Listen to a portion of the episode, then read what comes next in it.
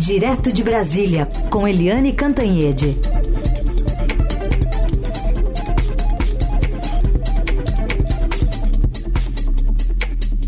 Oi, Eliane, bom dia. Bom dia, Raíssa, Carolina, ouvintes. Bom dia, Eliane, bem-vinda. Bom, já já o TSE retoma o julgamento que pode tornar o ex-presidente Bolsonaro inelegível pelas próximas eleições. Tem bastante coisa em jogo, inclusive se a gente vai ter pedido de vista, se a gente vai ter uma sessão que vai transbordar para amanhã. O que está aí nesse, nesse escopo e nos bastidores? Olha, Carolina, a primeira, no primeiro momento, né, a previsão era de um pedido de vistas do Cássio Nunes Marques, que, como a gente sempre lembra, é o ministro mais bolsonarista, tanto do Supremo quanto do TSE. Mas isso foi, sabe, foi sendo esvaziado. A previsão agora é de que o Nunes Marques faça um voto é, de condenação, mas pedindo uma pena mais leve. Essa é a previsão, nunca se sabe. Né? Também tinha aí a previsão de o primeiro-ministro a votar depois do corregedor, depois do relator, que é o ministro Raul Araújo, é, também pudesse pedir vistas, porque o próprio Jair Bolsonaro lançou essa dúvida no ar. Mas o Raul Araújo teve chances de, no primeiro dia de julgamento, pedir vistas, deram a palavra a ele e ele simplesmente não pediu vistas. Podia ter pedido já. Se ele deixou o voto para hoje, é muito provável que não peça vistas. Então, a dúvida é se Primeira dúvida: se o julgamento vai ser 6 a 1 ou 5 a 2, como é que vai ser isso? Uh, o placar, mas de qualquer jeito a previsão é de que o Bolsonaro saia desse julgamento inelegível por oito anos, ou seja, sem poder se candidatar nas eleições municipais e nas próximas eleições presidenciais. A outra dúvida é se vai acabar hoje ou não. Por quê? Porque o julgamento, como o Heisen estava dizendo, começa em instantes lá no TSE. Estava previsto para as 9 horas, sempre atrasa um pouquinho, mas está para começar. E às 13 horas está previ prevista a interrupção da sessão, porque o Supremo Tribunal Federal tem plenário hoje e dos sete ministros do TSE, três são do Supremo e eles têm que sair do TSE para ir para a reunião do, do Supremo. Então, tá tudo assim muito incerto. A única coisa que está certa é que o Bolsonaro não escapa dessa. Aguardemos então, a, a, sessão ainda não foi aberta, a gente está monitorando aqui, vamos trazer os detalhes ao longo da programação, se possível ainda aí aqui na coluna da Eliane e também em tempo real lá no, no portal do Estadão e aqui na Rádio Dourada. Mas, né, Eliane, como você falou, condenação que é tida como certa até por gente do próprio partido dele, já tem aliado, por exemplo, preparando projeto de anistia? Pois é, é mais um furo do nosso Estadão. O Estadão trouxe hoje e toda a imprensa repercutiu, as televisões, as rádios, etc., o projeto do deputado Sanderson, do PL, que é o partido do Bolsonaro lá no Rio Grande do Sul, e o deputado Sanderson está ah, lançando um projeto para anistiar o Bolsonaro. Na verdade, o projeto é, dissimula isso, porque é para anistiar uh, os candidatos de 2022 que foram é, caçados, foram barrados pela uh, Justiça Eleitoral. Então, só ficam de fora é, os que, por exemplo, forem acusados de tortura, terrorismo, crime hediondo e racismo. Os outros podem livrar a cara. Mas as chances desse projeto ir adiante são chances muito pequenas. Isso é uma coisa, uma bolha, bolha da bolha bolsonarista, porque o, a Câmara e o Senado não vão rasgar as vestes para salvar o Bolsonaro, para anistiar o Bolsonaro. Então, isso é aquele chamado fogo de palha. Lança-se, todo mundo é, discute, todo mundo chama atenção, todo mundo fica indignado e depois a coisa não anda. A, a, sensação é essa. E enquanto isso, né, o PL já articula o day after, porque em política não há vácuo. Né? Não há vácuo em política. Se o Bolsonaro não pode ser candidato, providencia-se um candidato. E o Bolsonaro, sem mandato, sem condições de ser candidato, tá? Ele a tendência dele é vai reunir não sei quantos é, no, na próxima é, na próxima manifestação dele no próximo palanque depois menos depois menos depois menos porque aí o foco sai dele e vai para quem projeta o futuro. Isso é a tradição da política.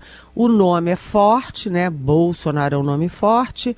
O bolsonarismo veio para ficar porque representa uma parte significativa da sociedade, e uh, mas não em torno do próprio Bolsonaro. Essa é a tendência. De qualquer jeito, o PL trabalha para que ele seja o grande cabo eleitoral, tanto no ano que vem quanto daqui a dois anos na eleição presidencial. Ô, Eliane, também essa questão envolvendo o efeito dominó é, né, podendo gerar uma jurisprudência para outras pessoas, mesmo que situações que não sejam da mesma dimensão, há um temor, por exemplo, explicitado ontem pelo senador Espiridião Amin, né, criticando esse voto da, da condenação do, do ex-presidente. É, isso, de alguma forma, pode também já estar tá gerando articulações por aí em Brasília? O que, que você pode contar para a gente? Na verdade, essa jurisprudência começou na eleição de 2018 quando o TSE cassou o mandato do deputado Francisquini, bolsonarista de quatro costados, exatamente por difundir fake news nas eleições, na campanha dele. Então, esse, essa decisão contra o Francisquini, inclusive, vem sendo usada agora contra o Bolsonaro. Né? É, o Bolsonaro apenas vai jogar luzes sobre isso. E aquele efeito dominó é para quem faz é, fake news. Quem ataca a urna eletrônica, quem ataca o TSE, quem ameaça as instituições. Portanto, eu acho que o ex-governador de Santa Catarina e agora senador. Uh, o senador, como é que é o nome dele? Esperidião Amin. Esperidião Amin. É, que, aliás, é um homem muito inteligente, muito preparado. É, eu acho que o Esperidião Amin deveria temer porque quem comete esse tipo de crime. Porque a maioria imagina-se que não cometeu, portanto, não tem que ter medo. Se é um dominó, é um dominó a favor da democracia, a favor de campanhas limpas e contra fake news e jogo sujo. Seguimos com o Jornal Eldorado e análise política direto de Brasília com Helene Cantanhede. Agora vamos falar sobre o censo do IBGE, vários dados divulgados ontem e outros ainda virão como desdobramento. Mas, Eliane, chama atenção uh, menos brasileiros do que o esperado nas projeções do próprio IBGE e esse sobe e desce da, de capitais em termos de população, que tem algumas das capitais, muitas capitais, Rio de Janeiro, por exemplo, uh, uh, perdeu habitantes, como outras capitais também perderam.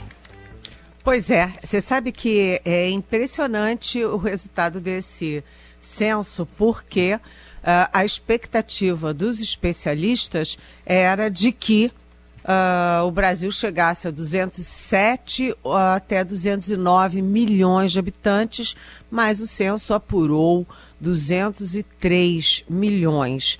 E aí tem aí muita divergência sobre os motivos. Um dos motivos né? É, o Bolsonaro foi cortando os recursos do censo, ele não dava a menor bola para censo, para ciência, né? para tecnologia, para estatística, e ele foi cortando. Uh, segundo, ele também jogou muito as pessoas, não apenas contra as vacinas, mas contra o censo.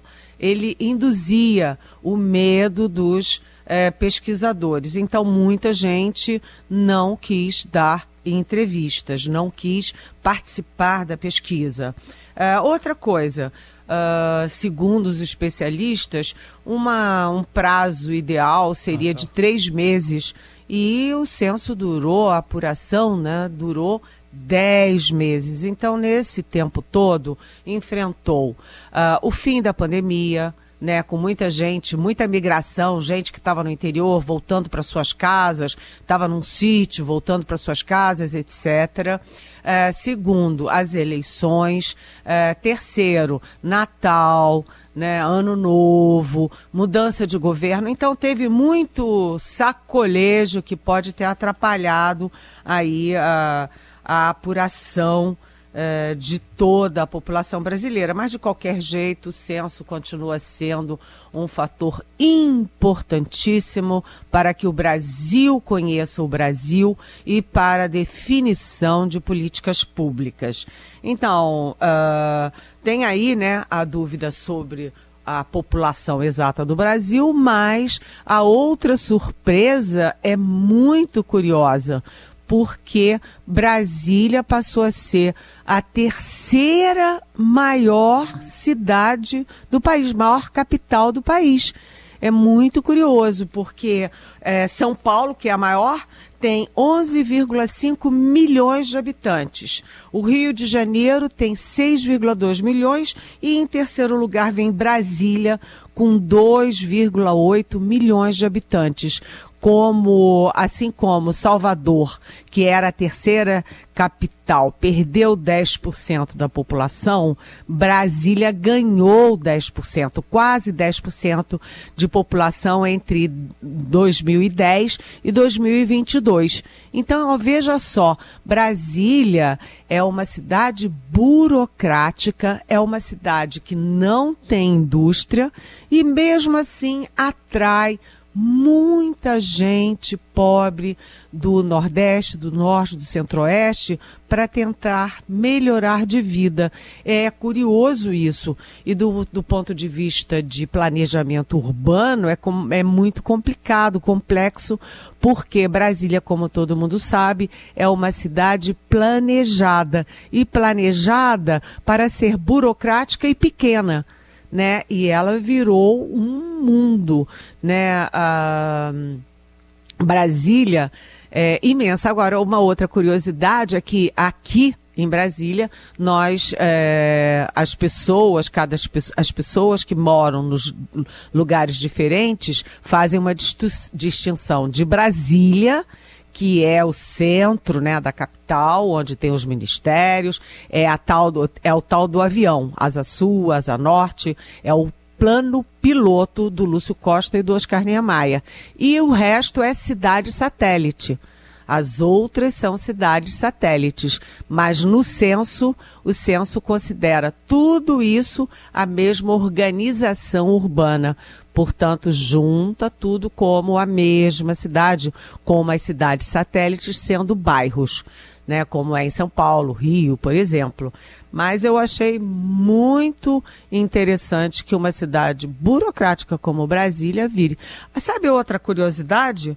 É, a maior favela do Brasil era a Rocinha, no Rio de Janeiro. O Rio de Janeiro, que é o campeão de favelas. Mas a maior favela do país hoje é na capital da República, é aqui em Brasília e se chama Sol Nascente. Muito, muito interessante isso e como se refletiu também aqui no entorno de Brasília, que é uh, Goiás. Como as pessoas vêm para Brasília, trabalhar em Brasília, mas Brasília é muito caro, é, a, é o maior, é, maior renda per capita do país. Né? As pessoas trabalham em Brasília, mas moram em Goiás. Né? Atravessam a fronteirinha ali todos os dias, porque Goiás é mais barato. Então, o entorno de Brasília, as cidades fronteiriças de Brasília em Goiás, cresceram sete vezes mais do que a própria Brasília. Tudo isso são movimentos populacionais que têm que ser muito bem estudados e eu vou repetir, são definidores das prioridades nas políticas públicas, gente. Eliane, a gente vai abrir espaço agora para a transmissão, trechinho inicial já do, da retomada do do ministro Raul Araújo, que está falando neste momento na apreciação né, da ação do ex-presidente Jair Bolsonaro. Ele começou fazendo o exame das preliminares, acompanhando o relator Benedito, rejeitando algumas, divergindo, por exemplo, da ampliação da, da, da denúncia. Vamos ouvir. Jurídica. Articulam em desistir qualquer conexão com a demanda, além de fazer documento apócrifo que nem sequer pode ser juridicamente considerado como documento. Sustentam ainda que chancelar sua inclusão seria admitir, por presunção, relação dos investigados com a predita minuta, além de ser medida descabida, porquanto a controvérsia já estava delimitada, havendo decadência quanto ao ponto. Em seu judicioso voto, o eminente relator entendeu que o tema se encontra atingido pela preclusão pró-judicato, razão pela qual não conheceu da alegação e subsidiariamente rejeitou-a.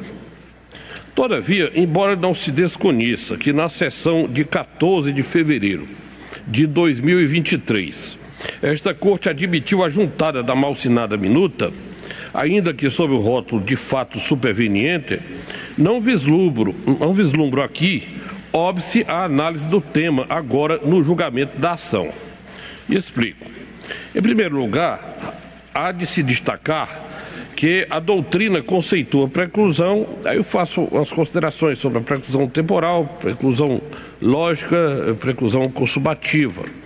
É, portanto, em qualquer das modalidades acima citadas, o elemento caracterizador da preclusão é a perda da possibilidade de praticar um ato processual a que, por óbvio. Bom, a gente está ouvindo aí o ministro é, Raul Araújo, nesse terceiro dia do, do julgamento né, dessa ação contra a, o ex-presidente Bolsonaro, flagrando pela inelegibilidade. E ele começou então divergindo do relator em relação à inclusão da minuta do golpe. O processo está começando a detalhar por que ele diverge dessa questão, mas aparentemente então está seguindo com o voto, não deve pedir vista, né, Eliane? Mas por enquanto apontando essa divergência em relação ao ministro Benedito Gonçalves. Exatamente. O Raul Araújo, ele é um ministro do STJ, ele é ministro do Superior Tribunal de Justiça, né? E o Bolsonaro citou publicamente o Raul Araújo como se fosse um aliado, inclusive é, imaginando que o Raul Araújo pudesse pedir vistas, mas ele não está pedindo vistas, é, como ele deixou claro já no primeiro dia, ao não pedir vistas já naquele momento, e ele está fazendo o voto exatamente como Carolina disse. Ou seja, ele acompanha o relator, mas com divergências, e essa divergência principalmente é sobre a inclusão da minuta que foi encontrada na casa do ex-ministro da Justiça do Bolsonaro, Anderson Torres, aquele que foi preso e hoje está de tornozeleira em prisão domiciliar. Então, uh, o Raul Araújo, ele pondera primeiro que aquela minuta é apócrifa, que não pode ser sequer considerada documento, primeiro. Segundo, e que o fato de, em fevereiro, o TSE já ter se pronunciado a favor da inclusão não afasta a hipótese de retomar a discussão agora no julgamento em si. Então, Raul Araújo é, deixa aí, ele está ainda falando, e deve falar um bom tempo, mas ele deixa em aberto sobre como será o voto dele. Uhum. Né? Mas então... alinhando um pouco né, da, da própria argumento usado pelo ex-presidente Bolsonaro nesses últimos dias. Né, Exatamente. Ele está se colocando com, aliado à defesa do Bolsonaro, uhum. principalmente na questão da minuta, que foi o centro da discussão, o centro da argumentação da defesa do Bolsonaro. Bom, outro assunto do dia, reunião do Conselho Monetário Nacional para discutir meta de inflação de 2026 e se muda aquele período de apuração, que é de 12 meses, se muda para 18 e nesse momento já está sendo divulgado pelo Banco Central relatório trimestral de inflação com algumas leituras. É, por exemplo, o Banco Central até agora, a gente está vendo a atualização aqui o, no, em tempo real pelo portal do Estadão, por exemplo, o Banco Central dizendo que as projeções do Copom dependem da evolução de política fiscal, também de reformas, e destacando ainda que uh, há uma uh, projeções indicando que uh, o último relatório, né, a, a, mudança que houve em relação ao último relatório se deve a câmbio, inflação, expectativas menores em relação ao preço do petróleo. Mas, enfim, o que está em jogo nessa reunião do Conselho Monetário Nacional hoje, Eliane? Bem, a primeira coisa, assim, do ponto de vista político, é que o CBN, aqui, vocês aí falam CMN, e nós aqui em Brasília falamos CMN. O Conselho Monetário Nacional é, entra de em cheio, né, mergulha na, no embate entre o Palácio do Planalto, entre o presidente Lula e o Banco Central e o seu presidente Roberto Campos Neto.